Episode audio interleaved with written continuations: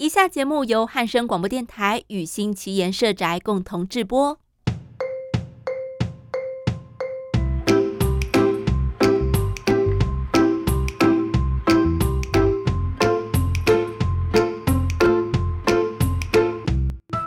一月十二号，快要过年了。Dave 今天教了我很多跟过年有关的英文呢。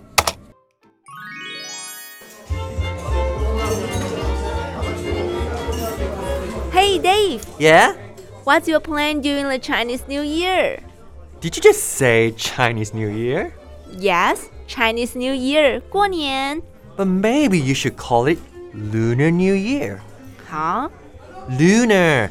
L U N A R. Lunar means moon in Latin.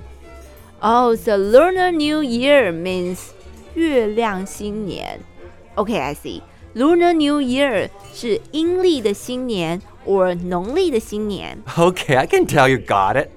Anyway, Lunar New Year is celebrated in different Asian countries, including Korea, um, Vietnam, and of course here in Taiwan. Ah, that's why it's better to call it Lunar New Year because it's not celebrated in China only. Bingo! Cool. Let me ask you again. What's your plan during the Lunar New Year? There you go, girl. Um, I guess I'll visit Sun Moon Lake.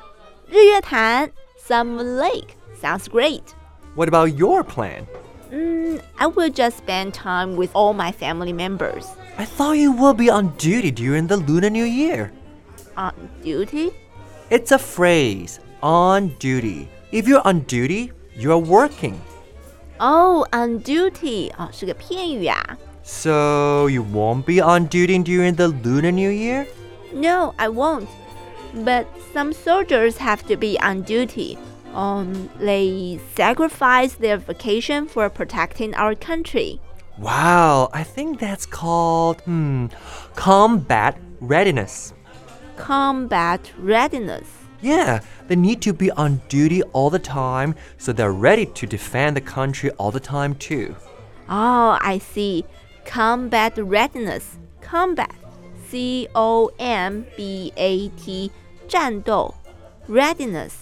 R E A D I N E S S. 嗯，是 ready 的名词，那就是战备准备 combat readiness。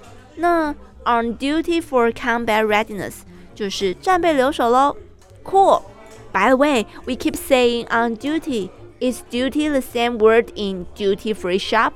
Yes, you know what it means?